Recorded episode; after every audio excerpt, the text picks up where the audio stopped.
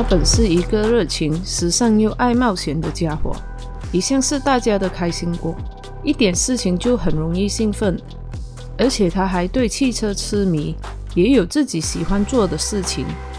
蛤蟆很喜欢学校董事会的工作，他觉得在那有用武之地。他也很热衷于在蛤蟆庄园草坪上举办学校夏季活动。可突然间，他忧郁症爆发了。他无精打采，总是很早睡醒，脑袋里还常常出现悲哀、病态的念头，时常辗转难眠，一直到清晨。在白天里，他通常感觉好受些，但到了晚上，他就开始焦虑。他所看到的一切也都像黑白照片一般，失去了往日的色彩。而当他妈的朋友发现了他的不对劲，他们想帮助他。蛤妈的朋友先是精心照料他，接着鼓励他，然后严正告知他必须振作起来。他们把蛤妈将要面临的凄惨前景讲得明明白白，用能言善辩的换的原话说：这些坏事都会降临。除非蛤妈控制好自己的情绪，他依旧悲伤忧郁。朋友们越是细致地劝说他怎么做，他就越是悲伤忧郁。当他终于被朋友拉去见心理医生的时候，医生第一句问他：“蛤蟆先生，你今天感觉怎么了？”蛤蟆先生答：“挺好的，谢谢你。”他明明就不好。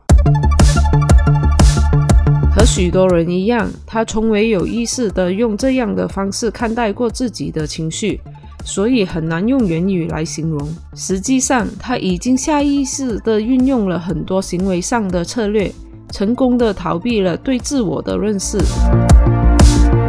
我感觉自己好像没什么价值，我把自己的生活搞得一团糟，不像河鼠、鼹鼠他们，特别是獾，他们都受人尊重。而我却像一个笑话，我的心智就低落了下来，没了做事情的冲劲，接着就跌入了所熟悉的悲伤情绪里头。就在这简单的两句话当中，就看得出蛤蟆先生很常把自己贬低，总觉得自己里里外外都不比其他人好，而且他很善于道歉和取悦别人。时常为了别人的批评而道歉，甚至是苦苦哀求得到原谅。而獾呢，总爱批评与羞辱他，总爱拿蛤蟆先生与蛤蟆先生的父亲比较。獾总是在蛤蟆面前说，蛤蟆的父亲是一位值得尊重的、有价值的绅士，比某些我能想到的人有用多了。蛤蟆先生说：“可好像那样还不足以羞辱我。”獾接着说：“我父亲让他不要告诉我。”因为他是个好孩子，可生性轻浮善变，在场的人们都看着我，我只好摆出一脸无畏的样子，胡说了一堆话来掩饰我的尴尬。可其实我内心觉得被狠狠羞辱了。而蛤妈的父亲呢，是一个很严厉的父亲。蛤妈从小就生活在很严厉的环境中长大，他总觉得自己没能达到父亲的高要求。而且永远也达不到。蛤妈先生说：“我记得父亲完全不允许我哭，我一哭，他就会说马上停下来，不然我就要对你发怒了。”父亲总是在批评、责备蛤蟆。慢慢的，蛤蟆会认为父亲永远是对的，而蛤蟆永远是错的。似乎这么想的话，蛤蟆觉得父亲对他的训责就变得合理了。对蛤蟆而言，父亲总能找到些什么来指责他，而母亲则是不断的让他难堪。她的母亲是对丈夫唯命是从的，母亲很在意丈夫的评价，总是在看脸色，生怕丈夫不满意。她为了避免惹丈夫不开心，便遵循了丈夫严格的育儿观，时常对蛤蟆刻意收起慈母的一面。但母亲还是对蛤蟆很溺爱的，因为她只有蛤蟆一个孩子。可能她习惯了把蛤蟆当成一个小宝宝一样对待。有一次，他当着哈妈朋友的面前问哈妈有没有穿干净的内衣，却从未想过哈妈当时的难堪。当哈妈问母亲什么时候才能不再把哈妈当成小孩子，母亲说：“等你不再像个小孩子的时候。”而哈妈的内心其实对父母很是愤怒，但是哈妈却认为自己从来不发怒。她之前并没有在想愤怒的事情。他发现，在任何时候都很难承认自己感到愤怒。他总觉得，如果别人知道他生气了，他就会受到惩罚。结果就是，他吞下了怒火，却化成了内疚。当老汉去找哈妈，要求哈妈让出学校校董的位置，哈妈虽然生气，但是他内心很快就屈服了。觉得换肯定能做得比他好，他甚至还打算顺从换。听到这里，如果有听我在成人自我状态的节目的朋友，都能得出结论了，就是哈马先生的人生坐标是把自己放在我不好你好的这个位置。想要知道更多关于这个人生坐标的朋友，可以听回成人自我状态这期的节目哦。哈妈总是一直自我批评，甚至自我惩罚。他从没客观的检视自己，直到他遇到了他的心理医生。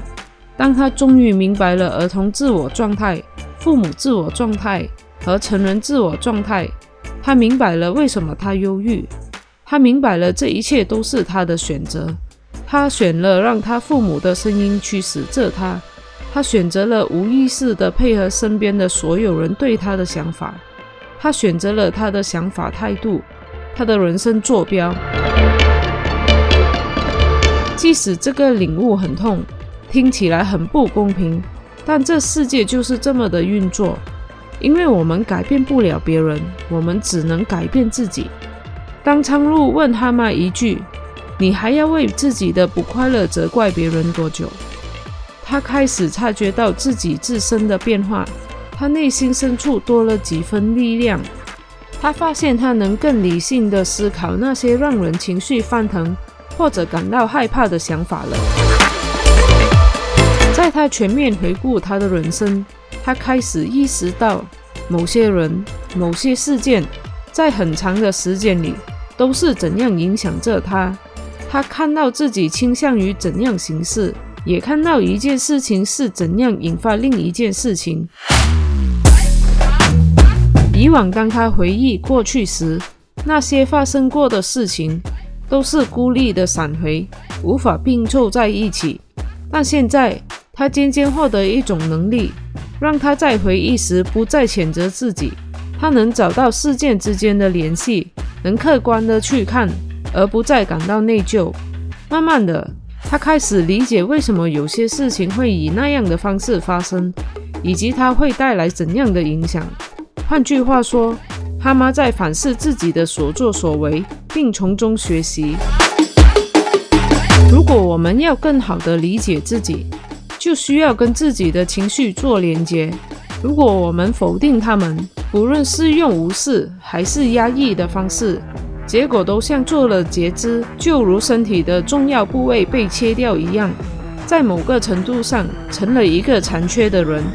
唯有通过和自己的情绪做连接，当我们对情绪的感受越来越清晰时，就能明白他们并非可有可无，也不会对他们不闻不问。因为情绪正是自我的核心。